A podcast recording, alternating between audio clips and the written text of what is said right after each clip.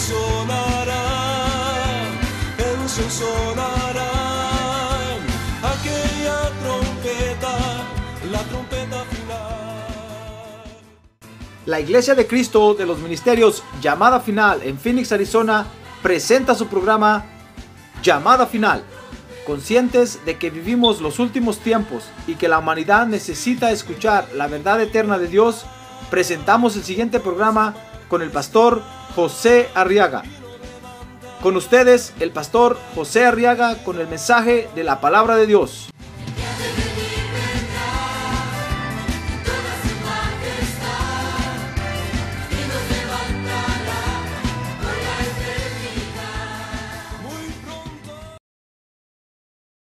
capítulo 1, verso 1, dice la palabra de Dios, Pablo, siervo de Dios y apóstol de Jesucristo, conforme a la fe de los escogidos de Dios y al pleno conocimiento de la verdad que es según la piedad. Mire, oiga, dice Pablo, siervo de Dios y apóstol de Jesucristo, conforme a la fe de los escogidos de Dios. Dice el verso 2, con la esperanza de vida eterna, la cual Dios que no miente, prometió desde los tiempos eternos manifestó, verso 3, a su debido tiempo su palabra por la predicación que me fue confiada conforme al mandamiento de nuestro Salvador. Entonces dice el verso 13, este testimonio es verdadero. Dice usted amén. Dice el verso 13, repréndelos severamente para que sean sanos. ¿Para que sean qué? En la fe. ¿Ya ve lo que me manda la Biblia a mí? A que lo regañe, hermano. A ver, que tiene a un lado, hoy lo van a regañar, hermano. repréndelos severamente para que sean sanos. ¿Qué le parece que la fe se enferma, hermano? Para que sean sanos en la fe. A ver, oremos por esto. Quiero que vea conmigo cómo el apóstol Pablo presenta la función de la iglesia. Y no solo el apóstol Pablo, sino también los otros que escribieron la Biblia. Porque la iglesia, hermano, no solamente tiene la función de ir por el mundo y predicar el Evangelio, sino que también tiene la función, según estos versos, fíjese, de congregar a todos los que tienen la fe del Señor Jesucristo. Por eso el apóstol Pablo dice ahí, dice ahí, miren hermanos, yo soy siervo de Dios y apóstol de Jesucristo, conforme a la fe de los escogidos de Dios. Porque está diciendo, miren, yo soy, yo soy ministro de Dios de acuerdo a lo que cada uno, de acuerdo a lo que nosotros creemos en nuestra doctrina. Tal vez para otros no existen ministros de Dios, hermano. Pero para usted sí. Porque la doctrina de Dios enseña que Dios tiene cinco ministerios hoy trabajando en la tierra. Entonces la iglesia tiene la función, fíjese, de congregar a todos los que tienen la fe del Señor Jesucristo. Por eso, si usted viene a nuestra reunión y usted, por ejemplo, tiene la fe bajay, se equivocó de lugar. Su lugar no es aquí. Tal vez usted dirá, pastor, pero es que vengo para que me convenzan. No, no, no, mejor váyase para allá. Cuando Dios le hable y lo convenza, entonces véngase para acá. Pero mientras Dios no le hable, nadie lo va a convencer. Tal vez usted tiene la fe de Buda váyase para allá con, no le digo con quiénes, con Buda. Tal vez usted tiene la fe de los testigos de Jehová, váyase para allá, de los mormones. No, aquí solamente estamos los que tenemos la fe del Señor Jesucristo. Fíjese que la iglesia, hermano, congrega a todos los que han aprendido dos cosas. Primero a los que han aprendido la forma correcta de creer en Dios. Porque como vamos a ver más adelante, hay formas incorrectas, incorrectas de creer en Dios, hermano. Entonces, en la iglesia de Cristo nos congregamos los que hemos aprendido la forma correcta de creer en Dios y los que hemos aprendido la forma correcta de creerle a Dios. Amén. Sí, porque en la calle usted va a encontrar que hay quienes, por ejemplo, creen en Dios, pero no le creen a Dios, no le creen a Dios en su palabra escrita, hermano. Empiezan a discutir y empiezan a decir, no, pero es que la Biblia la escribieron hombres, eh, no, pero es que, eh, como dicen los del Código da Vinci, que fue escrita cientos de años después que Jesús murió, que ya no tiene validez, que ya nadie se acordaba de lo que Jesús hizo cuando le escribieron, y son mentiras del diablo, porque no fue escrita cientos de años después que Jesús murió. Usted va a encontrar gente allá, hermano, o que lee la Biblia, pero no le cree a Dios. Ponen en duda lo que Dios dice en su palabra, hermano. No, pues la iglesia de Cristo únicamente congrega, reúne a los que hemos aprendido la forma correcta de creer en Dios y la forma correcta de creerle a Dios. Amén.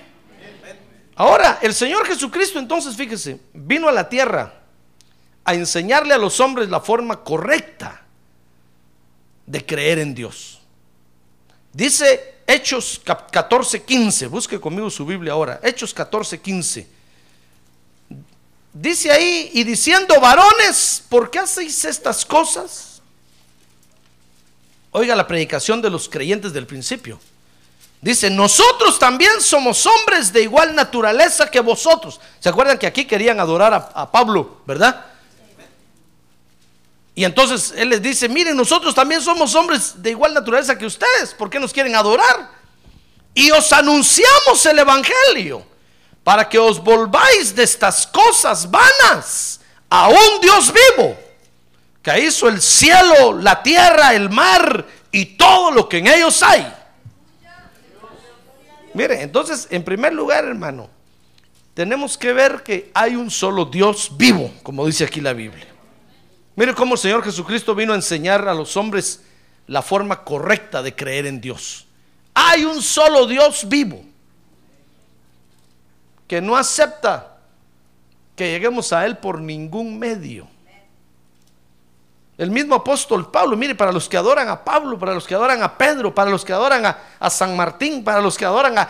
Hermano, el mismo apóstol Pablo les dijo, ay, miren, no, no me adoren a mí porque soy igual que ustedes. Yo les vengo a enseñar que nos salgamos de esta idolatría terrible y que nos volvamos para adorar al único Dios vivo que hay. Ah, gloria a Dios, hermano. Gloria a Dios. Ahora dice Hechos 3:13 que el Dios verdadero, fíjese, es el Dios de Abraham, de Isaac y de Jacob, porque cualquiera dirá, bueno, está bien, hay un Dios vivo, pero ¿quién es? ¿Quién lo conoce? Mire, si usted va, si usted va eh, a México, van a, ellos, ellos van a decir que conocen a un Dios. Si va a Guatemala, van a decir que conocen a un Dios. Si va a El Salvador, si va, hermano, a la China, le van a decir que conocen a Dios. Por eso todos dicen, no, si todos adoramos al mismo Dios, mentiras. Mangos. No es el mismo Dios. Fíjese que, por ejemplo, el Dios que los musulmanes adoran, que es Alá, es Baal, el ídolo que adoraban en aquel tiempo todos los de esa área, hermano. Lo que pasa es que ahora le cambiaron nombre y le pusieron Alá. Y todos dicen, no, es el mismo. No, no es el mismo Dios. El Dios de ellos es Baal. Por eso es que hacen festival. Porque le hacen una fiesta a Baal. Se, se, se llama festival. Imagínense que hay iglesias que de repente hacen un festival. No saben ni qué Dios tienen, hermano. Como que echan una de cal y una de arena. Como que adoran a Dios y adoran al diablo. No, hermano, tenemos nosotros que saber quién es el Dios verdadero. Cuando Moisés en la zarza, Dios lo mandó a hablarle al pueblo, le dijo, bueno, y, y, y, y si me preguntan quién me mandó, ¿quién les voy a decir que eres tú? Y, y, el Señor les dijo, diles que yo soy el que soy te envía. Ah, gloria a Dios. Ah, hermano, gloria a Dios. Le dijo, diles que el que tiene, eso quiere decir en el original, el que tiene existencia en sí mismo, el que subsiste por sí mismo es el que te envía. Ese es el Dios verdadero, hermano. Por eso cuando, cuando, cuando alguien le diga a usted que Dios lo bendiga, no acepte cualquier bendición. Usted no sabe de qué Dios está hablando, hermano. El mundo está confundido, el mundo cree que estamos hablando todos del mismo Dios, pero no. Nosotros hablamos del único Dios verdadero que hay. Los otros pueblos hablan de otros dioses, hermano. Hablan de Alá, de Buda. Imagínese si un chino le dice a usted que Dios te bendiga. Y usted le dice, oh, muchas gracias, thank you, so, so much. ¿Y si, y si, y si es budista? Y usted le está cayendo encima el Buda, hermano, y cómo pesa. no se confunda. Nuestro Dios no es el Dios del mundo, hermano. ¿Ya se dio cuenta? Muy bien. Entonces dice Hechos 3:13, el Dios de Abraham, de Isaac y de Jacob, el Dios de nuestros padres, ha glorificado a su siervo Jesús, al que vosotros entregasteis, les dice Pedro ahí a los, a los de Israel, a los judíos, y repudiasteis en presencia de Pilato cuando éste había resuelto ponerle en libertad. Entonces, el Dios verdadero, hermano, es el Dios de Abraham, de Isaac y de Jacob. Ese es el Dios verdadero al que hay que adorar. Muchos, muchos, fíjense que eh, se preguntan y dicen, pero ¿por qué? ¿Qué tenemos nosotros que hacer con Israel? Comenzando que eso está hasta en el Medio Oriente. Comenzando, siguiendo con que tienen otras costumbres y otras cosas. Nosotros aquí somos, somos gente de maíz. Dicen los sacerdotes mayas, que son unos brujos empedernidos. Nosotros debiéramos de adorar aquí al Dios del maíz, al Dios del fuego, al Dios de, de, los árboles, al Dios de no sé qué. ¿Qué tenemos que hacer con Israel? Pues fíjese que cuando a Jesús le preguntaron eso, hermano, entonces dice Juan 4:22, que Jesús le dijo a la samaritana, la samaritana le preguntó eso. Le dijo, miren, ustedes dicen que hay que adorar allá y nosotros decimos que hay que adorar aquí. ¿Dónde hay que adorar? Y entonces Jesús le dijo, vosotros adoráis lo que no conocéis. Y entonces el Señor le dijo, como judío, le dijo, nosotros adoramos lo que conocemos. Y entonces le dijo, porque la salvación viene de los judíos. Ah, hermano. Entonces cuando alguien le pregunta a usted, pero ¿qué tenemos nosotros con Israel?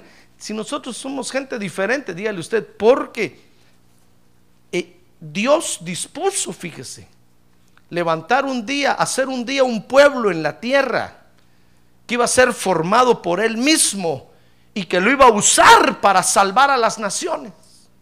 Dios formó a Israel, fíjese hermano, desde Abraham, para que fuera una nación entre las naciones que llevara la luz de la salvación a las naciones.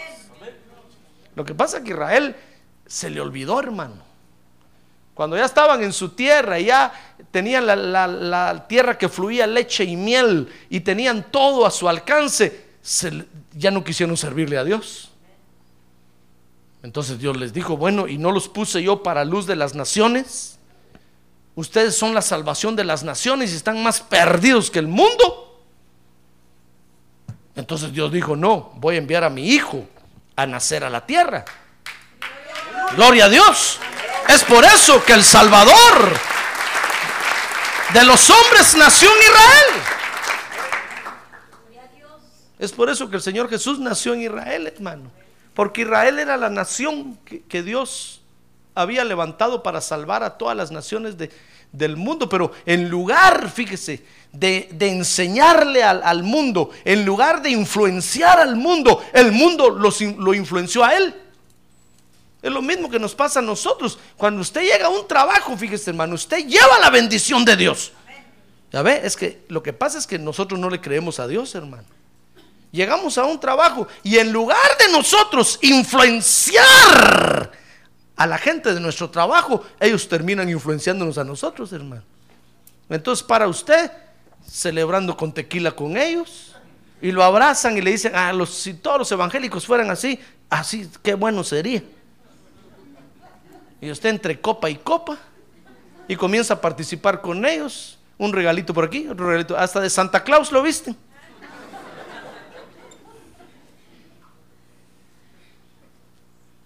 Y, y el Señor esperando que usted domine todo el asunto ahí, hermano. Y terminan dominándolo a usted. Al final se queda sin trabajo. Y Dios le dice, pero es que yo te abrí la puerta para que tú los dominaras a ellos. Y ellos terminaron dominándote. Así le pasó a Israel. Israel estaba entre todas las naciones del mundo, naciones paganas. Solo imagínense cómo estaba Egipto, hermano. Cómo estaba Babilonia. Comenzó la influencia de la maldad en la tierra en Babilonia. Después continuó en cada reino, en cada reino.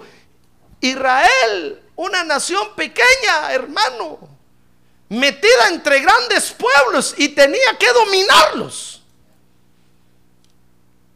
Es que, es que, ¿usted le cree a Dios o no le cree a Dios? Pues fíjese que Dios dice que Dios escoge lo pequeño. Tal vez ahí está usted en su trabajo y el trabajo que tiene es de barrendero número 3. El que barre después que barre el número 1 y el número 2. Y usted dice, pero es que de barrendero, hermano, ¿qué puedo hacer yo? Nadie me escucha, pero es que créale a Dios. Lo pequeño escoge Dios, hermano. Lo que no es para avergonzar a lo que es. Gloria a Dios. Hermano, es que no le conté a aquel mi amigo que una vez, cuando estábamos en la iglesia estudiando, andábamos buscando trabajo. Y como usted sabe que en nuestros pueblos escasean los trabajos, hermano. Peor para los estudiantes. Andábamos buscando y un día me dijo, ya encontré trabajo. A ver, cuando llegas, estoy trabajando en esta empresa. Hermano, y me enseñó, no tenía tarjetas, pero me enseñó el nombre de la empresa. Y dije yo, a ver, cuando llegas ahí te voy a sentar en mi escritorio y ahí te voy a recibir. Uy, dije yo, qué trabajón consiguió este. Y yo ya casi, yo medio le decía, ¿por qué no me metes ahí? Conseguíme algo. Y entonces llegué, hermano, y cuando, y cuando pregunté, le dije, vengo a buscar al señor fulano de tal. Oh, sí me dijeron. En lugar de entrar para la empresa a buscar adentro, salieron afuera a buscarlo, hermano. ¿Qué si tenía su escritorio ahí en la parte de afuera, en la puerta de afuera? Don fulano de tal, aquí lo busca el señor. Uh, le dije yo buscándote adentro, ¿por qué si estás aquí? Sí, me dijo, aquí estoy. Soy el secretario del secretario del secretario del último secretario. De la última secretaria, porque fíjese que solo mujeres había en esa empresa. Solo mujeres habían, hermano. Y aquel entró a trabajar y lo pusieron de ayuda, de la ayuda, de la ayuda de la última secretaria, ahí en la puerta, casi en la calle.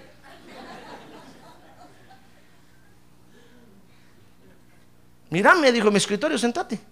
Oh, le dije, qué bonito trabajo conseguiste. Yo le dije, ya no me busques aquí, no me busques. Porque a mí me ponen en un banco en media calle entonces. y pasó el tiempo, hermano. Y al poco tiempo me dijo, a ver, ¿cuándo llegas otra vez a mi trabajo? Y nos tomamos un cafecito ahí. Le dije, no, mucho frío, ahí en la mera puerta te pusieron. No, llegué, llegué, hermano, yo buscándolo afuera, fíjese. Dije, ¿dónde está el escritorio de aquel? Ya no había nada, hermano. Y entonces salió la, la recepcionista y me dijo, ¿a quién busca, señor? Estoy buscando al señor fulano que trabajaba aquí. No, don fulano de tal, me dijo. Y se paró firme. Sí, le dije, véngase. Y empezó a llamar secretaria fulana, por favor buscan al señor fulano, secretaria, y la otra, la otra. Dice que pase adelante, lo está esperando, pase. Me empecé a, subir los pisos y yo dije, ¿dónde? Este ahora lo subieron a la azotea, al techo. Hoy sí lo tiran de cabeza allá. ¿Qué le parece que lo voy a encontrar en una oficinota, hermano? Con un escritorio, con los pies subidos sobre el escritorio tomando café. Cuando yo lo miro, le digo, ¿a quién mataste, hermano? ¿Qué hiciste para estar aquí? Todos me contó el milagro que Dios hizo, hermano. Un día llegó el gerente general de la empresa, de todas las empresas en todo el mundo, y llegó y, a hacer unos tratos y todo, y, encontró que solo mujeres, sin despreciar a las mujeres. Pero dijo, no, es que en este puesto yo necesito que haya un, hom- un varón. Porque tiene que ir allá, tiene que subir, tiene que venir, tiene que... Y necesito que, que tenga un carácter para... Entonces todas las mujeres dijeron, sí, lo entendemos, cómo no, pero ¿a quién ponemos? ¿Qué varón trabaja aquí? Dijeron, el único es el secretario del que está allá en la puerta. Ah, dijo, pero ya conoce la empresa, ya sabe, sí, ya sabe, a ver, llámenlo. Eh, hermano, y lo subieron de un jalón.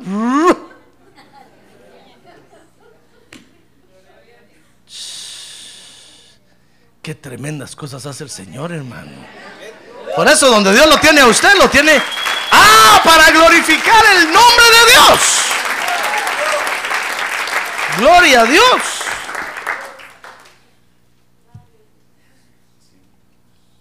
Mire, el Señor le dijo a la, a la samaritana, ustedes adoran lo que no conocen, nosotros adoramos lo que conocemos porque la salvación viene de los judíos. Cuando a usted le pregunten, pero ¿qué tenemos que ver? Digan, es que es el pueblo que Dios escogió, un pueblo que lamentablemente perdió la visión de Dios porque se sintieron chiquitos, pequeños, que no valían nada y Dios quería hacer grandes cosas con ellos. Entonces Dios envió a nacer ahí a su hijo unigénito. Ahí nació el Salvador del mundo, en esa nación pequeña. Por eso la salvación viene de los judíos, porque ahí nació Jesús. Ahora dice Hebreos 12:2 que ese Jesucristo es el autor y el consumador de la fe en Dios. Dice, puesto los ojos en Jesús, el autor, Hebreos 12:2, el autor y consumador de la fe. Entonces, hermano, a ese Jesucristo que vino a nacer ahí en Israel, es a quien tenemos que oír. Él es el autor de la fe, Él la hizo. Y Él es el consumador de la fe. En Él termina. En Él comienza y en Él termina. Por eso Él dijo, yo soy el principio y el final. No van a comenzar conmigo y van a terminar con San Martín de Porres. Ni van a comenzar con Guadalupe y van a terminar conmigo. No, no, no, no. El Señor dijo, yo soy el principio, el primero y el último. Por eso dice el apóstol Pablo aquí, puesto los ojos en Jesús. No en nadie más, hermano. No en el pastor, no en el ministro, no en los hermanos. No, en Jesucristo. El Señor Jesucristo nunca nos va a fallar. Nunca falló y nunca fallará. Ah, gloria a Dios. Gloria a Dios. Dice Mateo 17:5 que el Padre lo dijo. Mire, dice que mientras estaba aún hablando, he aquí una nube luminosa los cubrió. Estaban en el monte de la transfiguración. Y una voz salió de la nube diciendo, este es mi Hijo amado, hablando del Señor Jesucristo, en quien me he complacido, dijo el Padre Celestial, a Él oíd. Entonces, es a Él a quien tenemos que oír. Es de Él de quien tenemos que aprender. Es con la fe de Él con la que vamos a llegar a ver a Dios, hermano. No con otra fe. Por eso no tenemos que mezclarnos con otras fes. Eso se llama ecumenismo, que quiere decir todos los pueblos de la tierra juntos, queriendo llegar a Dios sin Jesucristo, por supuesto. Nosotros no somos de ellos, hermano. Nosotros somos los que tenemos la fe del Señor Jesucristo. Él es el autor y consumador de la fe. Ahora, la fe de Jesucristo, fíjese, consiste, dice Mateo, o perdón, Juan 17, 1, que la fe de Jesucristo consiste en conocer al Dios verdadero, primero. Y segundo, en conocer a Jesucristo. Dice Juan 17:1, estas cosas habló Jesús y alzando los ojos al cielo dijo, Padre, la hora ha llegado, glorifica a tu Hijo para que Él te glorifique a ti. Por cuanto le diste autoridad sobre todo ser humano, dice el verso 2, para que dé vida eterna a todos los que tú le has dado. Dice el verso 3, y esta es la vida eterna que te conozcan a ti, el único Dios verdadero. ¿Ya ve? Entonces, la fe de Jesucristo consiste primero en conocer al Dios verdadero, que es el Padre Celestial. Y después dice, y a Jesucristo, que te conozcan a ti, el único Dios verdadero, y a Jesucristo, a quien has enviado. Esa es la fe de Jesucristo. Entonces dice Apocalipsis 3:20, hermano, que para eso entonces, fíjese, para conocer la fe de Jesucristo, se requiere que abramos nuestro corazón. No se puede de otra forma. No se puede, no se puede conocer al Dios verdadero a través de la enseñanza. No se puede eh, conocer al Dios verdadero en sueños. No, se tiene que abrir el corazón primero, hermano. Para, para conocerlo, dice Apocalipsis 3:20, he aquí yo estoy a la puerta, dijo el Señor, y llamo. Si alguno oye mi voz y abre la puerta, entraré a él y cenaré con él y él conmigo. Entonces, se requiere abrir la puerta del corazón. Porque nosotros dejamos entrar en nuestro corazón lo que nosotros queremos, hermano. Si usted escucha que el Señor toca su puerta y usted le abre, entonces usted va a conocer al Dios verdadero y al Señor Jesucristo, el Hijo unigénito del Padre, a quien Él envió a la tierra. Ah, gloria a Dios. A ver, diga, gloria a Dios. Ahora dice entonces el apóstol Pablo aquí, hermano, que nosotros que tenemos la fe de Jesucristo, entonces, tenemos que congregarnos, hermano. Tenemos que congregarnos, fíjese, para ser sanos en la fe. Si usted no se congrega, la fe se le va a enfermar, hermano. Le va a dar gripe, le va a dar catarro, le va a dar tos. Se le va a resfriar la fe si usted deja de congregarse. Por eso la función de la iglesia en la tierra, una de las funciones es congregar a todos los que tenemos la fe en Jesucristo, porque la fe se nos puede enfermar, hermano. ¿Qué le parece? Estamos en un mundo tan contaminado que la fe se enferma. Si dejamos de congregarnos, se nos va a enfermar la fe. Y le cuento que se nos puede morir. Oyó la profecía hoy, ¿verdad? Que el Señor estaba aquí con, un... no, que nosotros teníamos un aroma agradable para Él. ¿Oyó eso? Tenemos un aroma agradable. Pero si la fe se le muere a usted, hermano, ¿sabe qué aroma va a tener? ha muerto.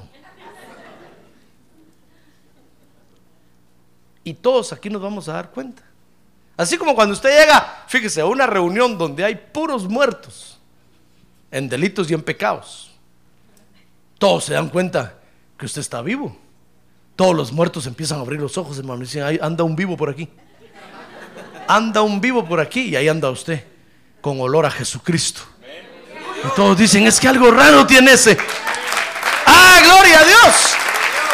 Tiene el olor de Jesucristo. Como dice el canto, tiene el olor a victoria, hermano. Así cuando alguien, cuando alguien viene aquí y se le ha muerto la fe, todos nos damos cuenta rápido. Nos damos cuenta que está pálido.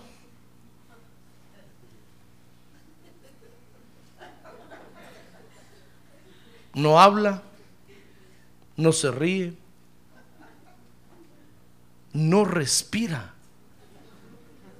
y si usted lo toca, está frío.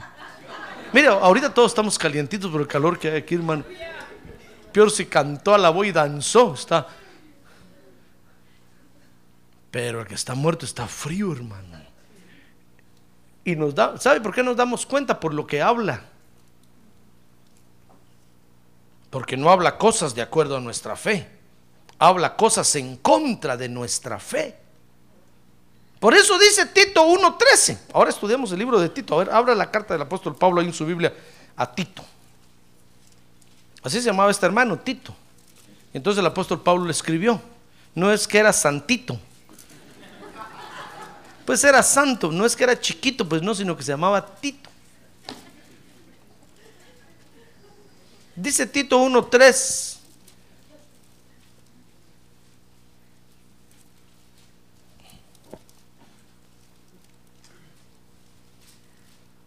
Y manifestó, dice, a su debido tiempo su palabra por la predicación que me fue confiada conforme al mandamiento de nuestro Salvador. Dice Tito 1.13, este testimonio es verdadero, por eso repréndelos severamente para que sean sanos en la fe. Muy bien, fíjese que debemos de congregarnos, hermano, para ser sanos en la fe, le decía yo, ¿verdad? Porque es aquí, fíjese, hermano, en la iglesia donde nos van a reprender. Es aquí donde nos van a reprender. Mire, y para eso el Señor usa los ministros, hermano, para reprendernos. Porque el Espíritu Santo se da cuenta inmediatamente cuando la fe se nos está resfriando. Entonces viene el pastor esa noche y trae el mensaje de Dios que el Espíritu Santo le dio y plum le habla a usted y lo reprende el Señor. Y usted mira al pastor con unos ojos de odio así que lo quisiera bajar del púlpito. Pero el pastor no tiene la culpa, hermano. El pastor solo es un instrumento como esa batería, mire. Solo es un instrumento. ¿Comprende? Si, este, si estos drums o esta batería suena mal es porque el que la toca, la toca mal. Así es el ministro, es un instrumento. Es el Espíritu Santo el que lo usa. Si de repente usted siente que el, que el ministro suena muy duro, es el Espíritu Santo el que lo está usando, hermano. ¿Comprende? Entonces no se enoje con el ministro. Entonces debemos de congregarnos, hermano, para venir a recibir la reprensión que necesitamos. No todo es dulces y chocolates, ¿ya se dio cuenta?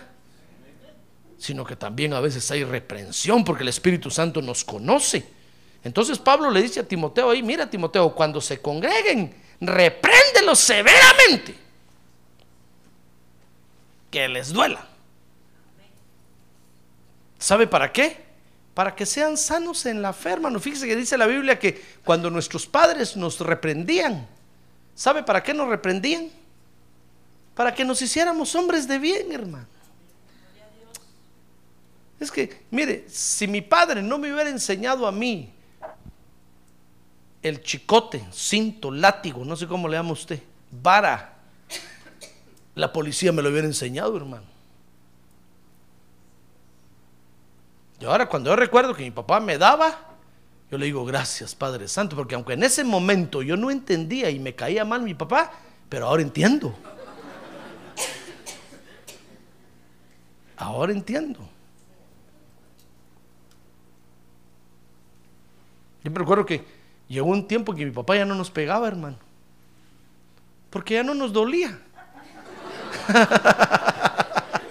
¿Sabes que a veces el papá, ya hiciste?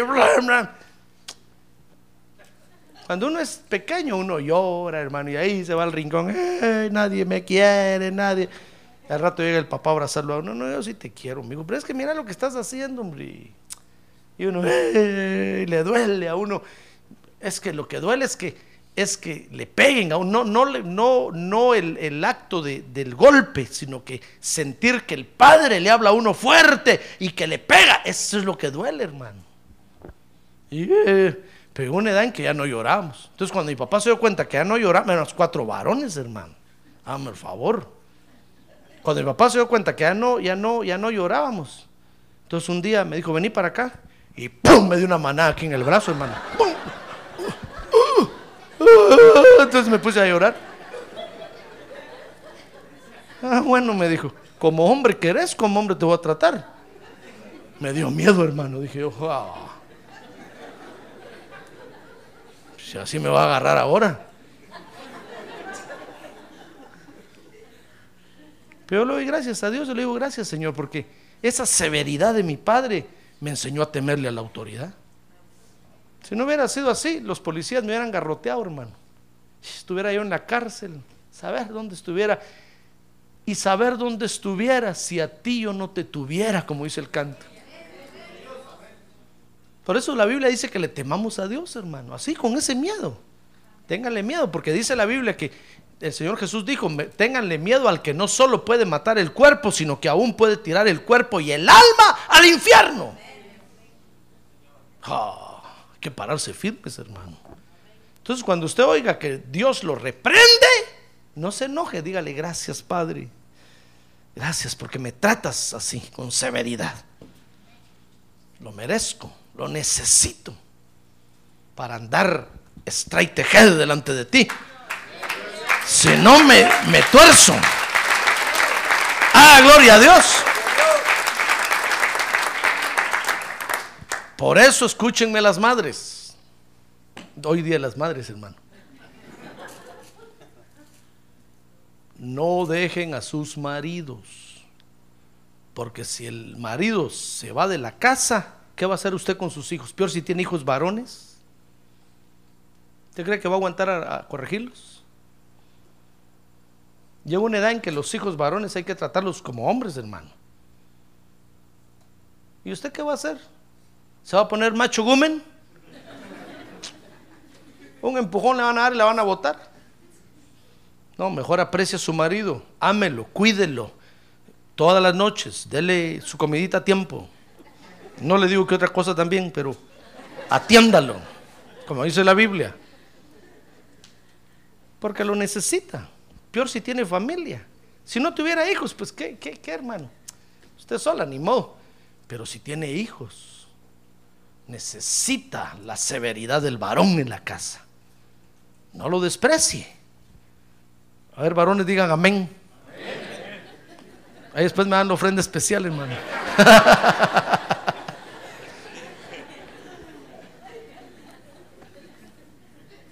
Entonces ya ve, para eso Dios usa los ministros, para reprendernos. Dice Tito 1.13, Pablo le está diciendo a Tito, mira Tito, tú eres el pastor, repréndelo severamente. Por supuesto que no faltará alguien que diga, no, ese pastor, ah, le decían al apóstol Pablo, es que el apóstol Pablo tan brusco que habla, cuando predica dice unas palabras, nos lastima. No faltará alguien que se queje, hermano, y diga, no, es que yo quisiera a mejor un pastor así, medio mano caída, que hable, hable para un lado, más suavecito. Imagínense cómo va a crecer usted espiritualmente, hermano.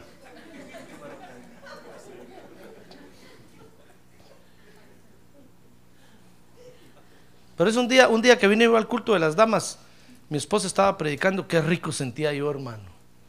Y después que terminó de predicar, le dije, qué, rico lo que usted predicó, qué bonito. Porque sentía como que mi mamá me arrullaba en los brazos. Qué bonito cuando una mujer predica, hermano. Dice, "Herma- hermanitos, hermanitos míos, hermanita, no haga eso. No. Ah, qué rico sentía yo.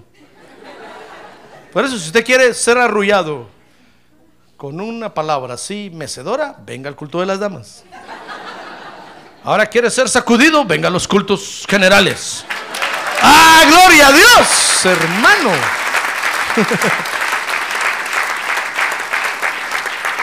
Peor si ya no va a venir usted los martes y los viernes, hermano. Y el culto de las damas aquí van a estar todos. Pues un día de estos voy a predicar en culto de las damas también. No, entonces Dios usa los ministros. Ahora, debemos de congregarnos, fíjese hermano, no solo porque tenemos que ser sanos en la fe, sino porque hay peligros que acechan nuestra fe. Dice Tito 1.5 que el primer peligro que hay es el desorden. Ahora diga conmigo, el desorden. Más recio, el desorden. Desorden quiere decir fuera de orden. Dice Tito 1.5, por esta causa te dejé en Creta, le dice Pablo a Tito, para que pusieras en orden lo que queda y designaras ancianos en cada ciudad como te mandé. Mire, por eso Dios llama a ministros, hermano, a los ministros. Porque Dios, fíjese, tiene que poner en orden nuestra vida, hermano. Shh, mire, ¿cómo cuesta caminar en orden? ¿Ya se dio cuenta usted de eso? Hermano, ¿cómo cuesta? Mire aquí, Cuando venimos a este país, venimos a un país donde hay mucho orden, hermano. Lo primero que yo me sorprendí al venir aquí es ver que la gente no tira basura en la calle, fíjese. Porque allá en nuestros países, hermano, es un tiradero por todas partes. Hasta el colchón sacan a tirar ahí en la calle. Una vez en mi trabajo, fíjese que tuvimos un problema que se inundaron las calles, cayó una lluvia no muy fuerte, tal vez de media pulgada, y, se inundaron las calles y todos nos mandaron a llamar a nosotros. Nos metimos dentro de los drenajes para ver qué estaba pasando, hermano, porque dijimos, el drenaje colapsó. ¿Y qué le parece que cuando íbamos caminando, llegamos al final del drenaje, había un tapón de puros colchones, hermano? ¿Sabe qué hacía la gente? En los tragantes metía los colchones. La gente cree que los mete ahí y ya se desapareció el colchón. Formaron un tapón ahí, hermano, y no dejaban pasar el agua y todo el agua se vino para atrás, inundó todas las calles. ¿Cómo nos cuesta caminar en orden? Miramos el basurero que dice, basura, por favor, tire la basura, por favorcito, please. Tire la basurita aquí. Y nosotros con chicle. Mire cómo están los, la alfombra llena de chicles. El chicle a un lado. Y si ahí está el bote, hermano. Ay, cómo nos cuesta caminar. Fíjese que una vez a una hermana me dijo, el policía me, me, puso un ticket. Así le dije, iba manejando. No me dijo, por atravesarme la calle. Así le dije, ¿qué pasó? Salí a caminar alrededor de mi casa, me dijo, haciendo ejercicio y no venía carro, me atravesé para... Enfrente estaba su casa y el policía estaba ahí. ¿Qué pasó? ¿Por qué se atravesó aquí? Hay que atravesar en la esquina. Le digo, pero si esta es mi casa, no me importa, le dijo. Usted tiene que ir a la esquina y atravesar en la esquina y venirse para acá. Ticket. Multa. ¿Qué le parece? Mire qué orden hay aquí, gracias a Dios, hermano. Pero nos cuesta a nosotros aprender el orden nos cuesta. Entonces, imagínense qué tarea tiene Dios. Nosotros venimos del mundo desordenados en todo. Desordenados en la forma de vivir, desordenados en la forma de, A veces, hermano, estamos en la iglesia y somos desordenados para buscar a Dios. Fíjese, el pastor dice, el domingo hay ayuno general. Pues usted ayuna el sábado, pero el domingo no ayuna. Ah. ¿Y usted cree que está buscando a Dios? Mire, e, el pastor dice, miren hermanos, el jueves hay oración, pues usted ora el miércoles, pero el jueves no ora. Eso es desorden, hermano. La tarea que tiene Dios en, en hacernos entrar en el orden. Entonces Pablo le dice a Tito, mira Tito, debemos de congregarnos los que tenemos la fe de Jesucristo, porque tenemos que aprender a caminar en orden. Entonces dice Tito 1.5 que para eso Dios llama a los pastores. Le dice, por esa causa te dejé en Creta para que pusieras en orden lo que queda. Dice el verso 6. Esto es, si alguno es irreprensible, dice, y que, y que busques ayudas. Y miren cómo tienen que ser las ayudas. Tiene que ser irreprensible, marido de una sola mujer, que tenga hijos creyentes, no acusados de disolución ni de rebeldía porque el obispo debe ser irreprensible como administrador de Dios, no obstinado, no iracundo, no dado a la bebida, no pendenciero, no amante de ganancias deshonestas, sino hospitalario, amante de lo bueno, prudente, justo, santo, dueño de sí mismo, reteniendo la palabra fiel que es conforme a la enseñanza, para que sea capaz también de exhortar con sana doctrina y refutar a los que contradicen. Mire, en el orden que tenemos que entrar. Entonces Dios, ¿qué le parece que prepara, prepara creyentes así para que lo ayuden a encaminar a su pueblo al orden, hermano? ¿Ya ve por qué debemos de congregarnos? Ahora diga que tiene a un lado, entre en el orden de Dios, hermano. Dígale, entre en el orden de Dios, hermano. Hay un orden para caminar con Dios. Hay un orden para caminar con Dios, hermano. Tal vez usted dirá, no, pastor, yo así me siento bien, yo siento paz, así, eh, no me importa. No, qué bueno. Pero usted cree que cuando el Señor Jesucristo venga, lo va a galardonar. No lo va a galardonar, hermano. Lo va, lo va a hacer a un lado por no haber andado en el orden de Dios. Habría conmigo, hay un orden para buscar a Dios. Hay un orden para creer en Dios. Hay un orden para creerle a Dios. Muy bien, pero debemos también de congregarnos porque le decía yo entonces que porque hay peligros. El primer peligro es el desorden. El segundo peligro, dice Tito 1.10, es la rebelión. A ver, diga conmigo, rebelión. Dice Tito 1.10, porque hay muchos rebeldes, habladores vanos y engañadores, especialmente los de la circuncisión. Mire, según Tito 1.10, fíjese, la rebelión se forma con los religiosos, hermano. Con los que vienen a la iglesia solo por pura religión. Solo porque quieren tener una religión. Pablo dice ahí que son los de la circuncisión. Está hablando de los que tenían la religión judía. Los de la circuncisión. Ahora dice Tito 1.11 que entonces para corregir la rebelión, hermano, mire, para corregir el desorden, ¿saben a quién usa Dios? ¿A quién usa Dios? ¿Verá que no está oyendo? El hermano Martín lo, salvó. Para corregir el desorden, ¿a quién usa Dios? A los ministros. A ver, día recio conmigo, a los ministros. Por eso el ministro anda como policía, hermano, viendo dónde hay desorden. Cualquier desorden lo corrige. Ah, pero para corregir las rebeliones, ¿sabe quién usa Dios? Porque fíjese que la rebelión a veces no, no, no, no, no se ve, sino cuando ya explota. Por eso el último en conocer a veces la rebelión es el pastor. El pastor es el último en que se le, el que se le para el pelo, hermano, si es que todavía tiene. Cuando un grupo de la iglesia viene y dice, pastor, nos vamos porque usted nos cae gordo.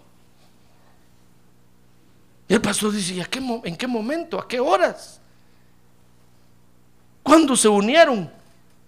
Nadie sabe ni nadie supo. Pero se formó la rebelión. Entonces, ¿sabe quién usa Dios para, para aniquilar la rebelión? Se lo voy a decir ahorita.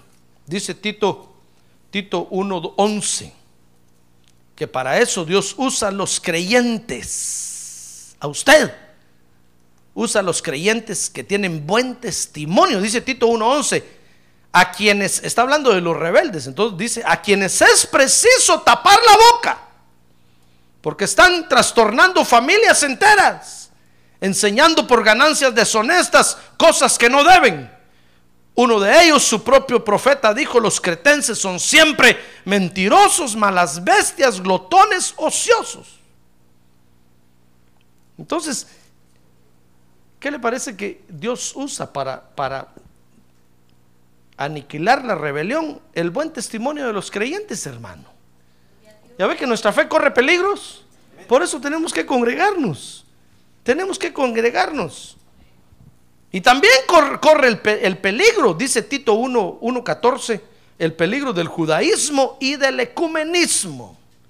Dice, no prestando atención 1.14 a mitos judaicos y a mandamientos de hombres que se apartan de la verdad.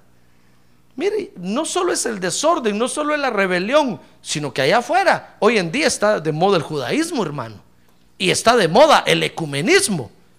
Si usted deja de congregarse, la fe se le va a enfermar.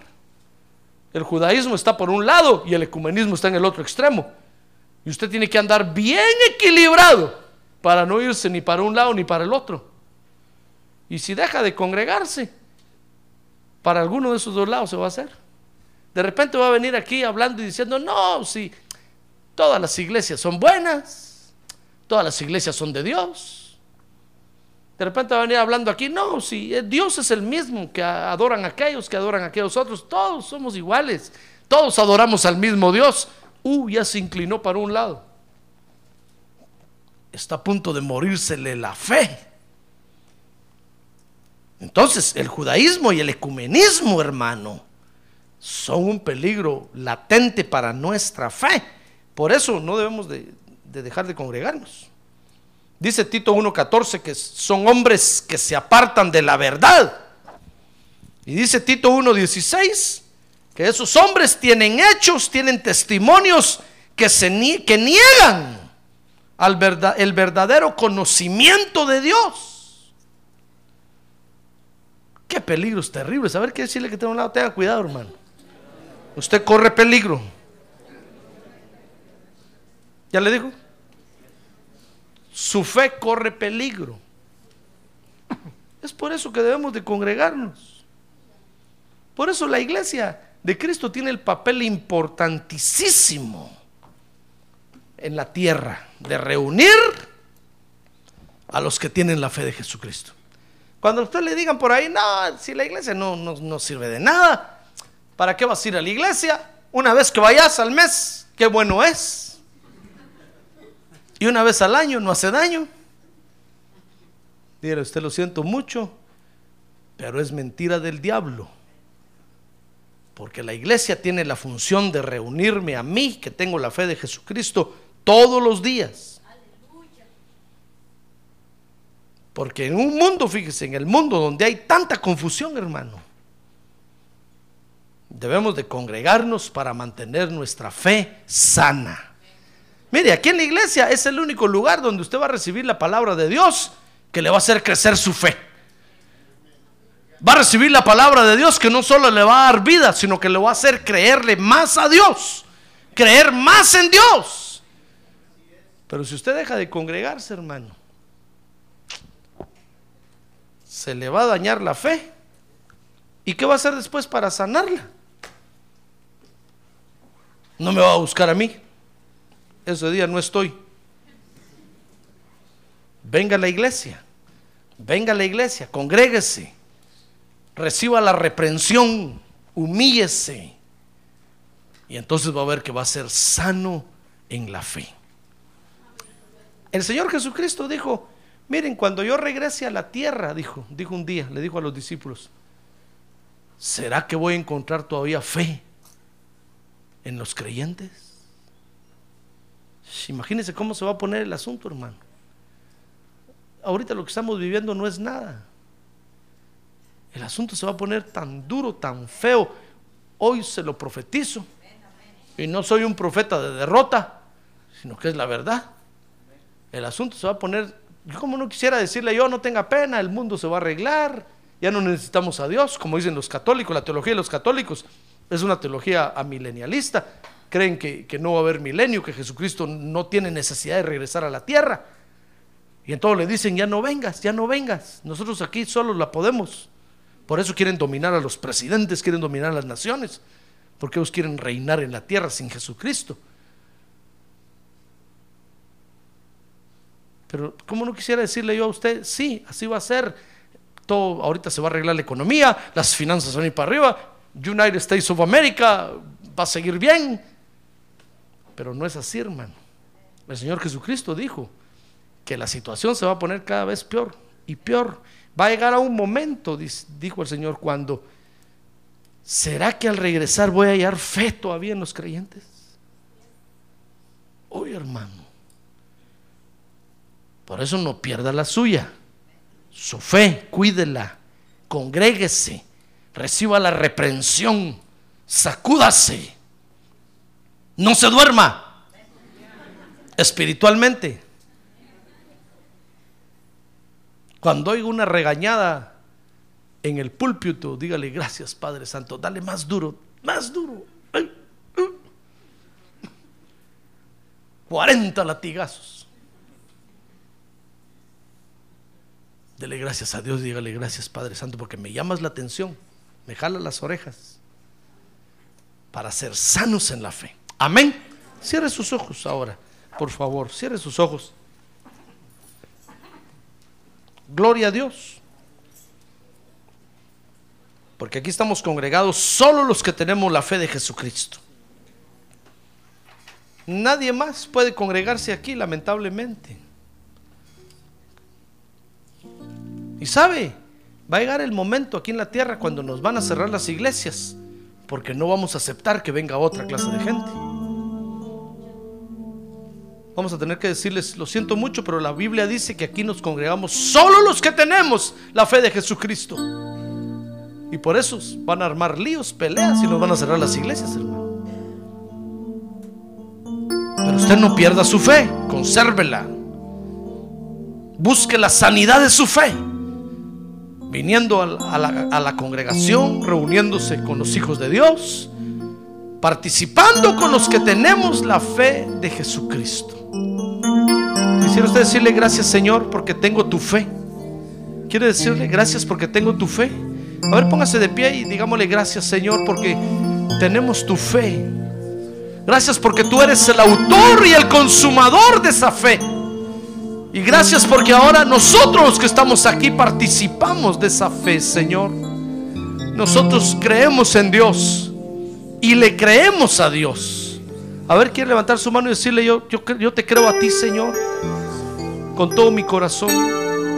Y quiero conservar esa fe sana, viva, eficaz delante de ti.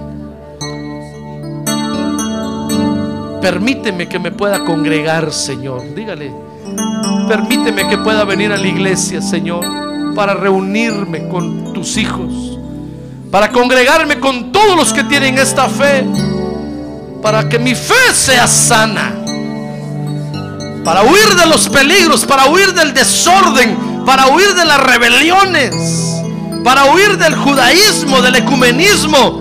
Permíteme congregarme, Señor. Necesito que mi fe sea sana. Padre, aquí estamos delante de ti esta noche. Porque queremos conservar nuestra fe. Queremos conservar esta forma de fe que tú nos diste, Señor. Queremos tener tu fe, Señor Jesucristo. Queremos tener tu fe.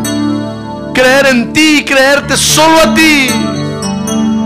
Creerte solo a ti, Señor. Permite que podamos congregarnos, Padre Santo, y que podamos glorificar tu nombre hasta que tú vengas, Señor. Que nuestra fe pueda mantenerse intacta, intachable, inmaculada, limpia, pura, santa hasta que tú vengas, Señor. Envía tu palabra, oh Dios, que nos oriente, que nos reprenda, que nos exhorte, que nos instruya para mantener esa fe, Señor. Ten misericordia de nosotros.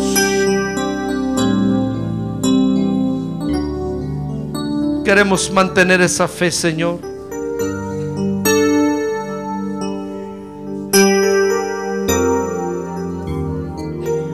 Bendito sea.